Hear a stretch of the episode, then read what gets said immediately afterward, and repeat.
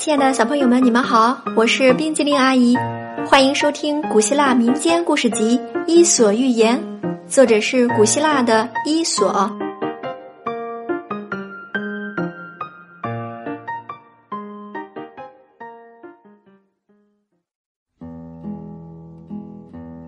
接下来我们要讲的故事是蝙蝠、荆棘和海鸥。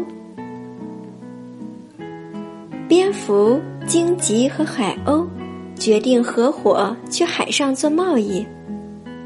蝙蝠为这次贸易投资借来一笔钱，荆棘储备了一批各式各样的常用衣服，海鸥则带了一些铅。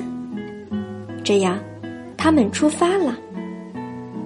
不久，一场飓风暴雨袭来，他们连船带货沉到了海底。但他们三个想方设法到达了陆地。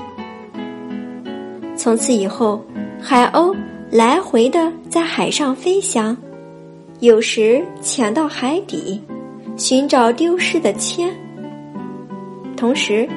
蝙蝠害怕遇见债主，白天躲了起来，只在晚上出来觅食。荆棘抓住每位路人的衣服，希望有一天能认出并找回自己丢失的衣服。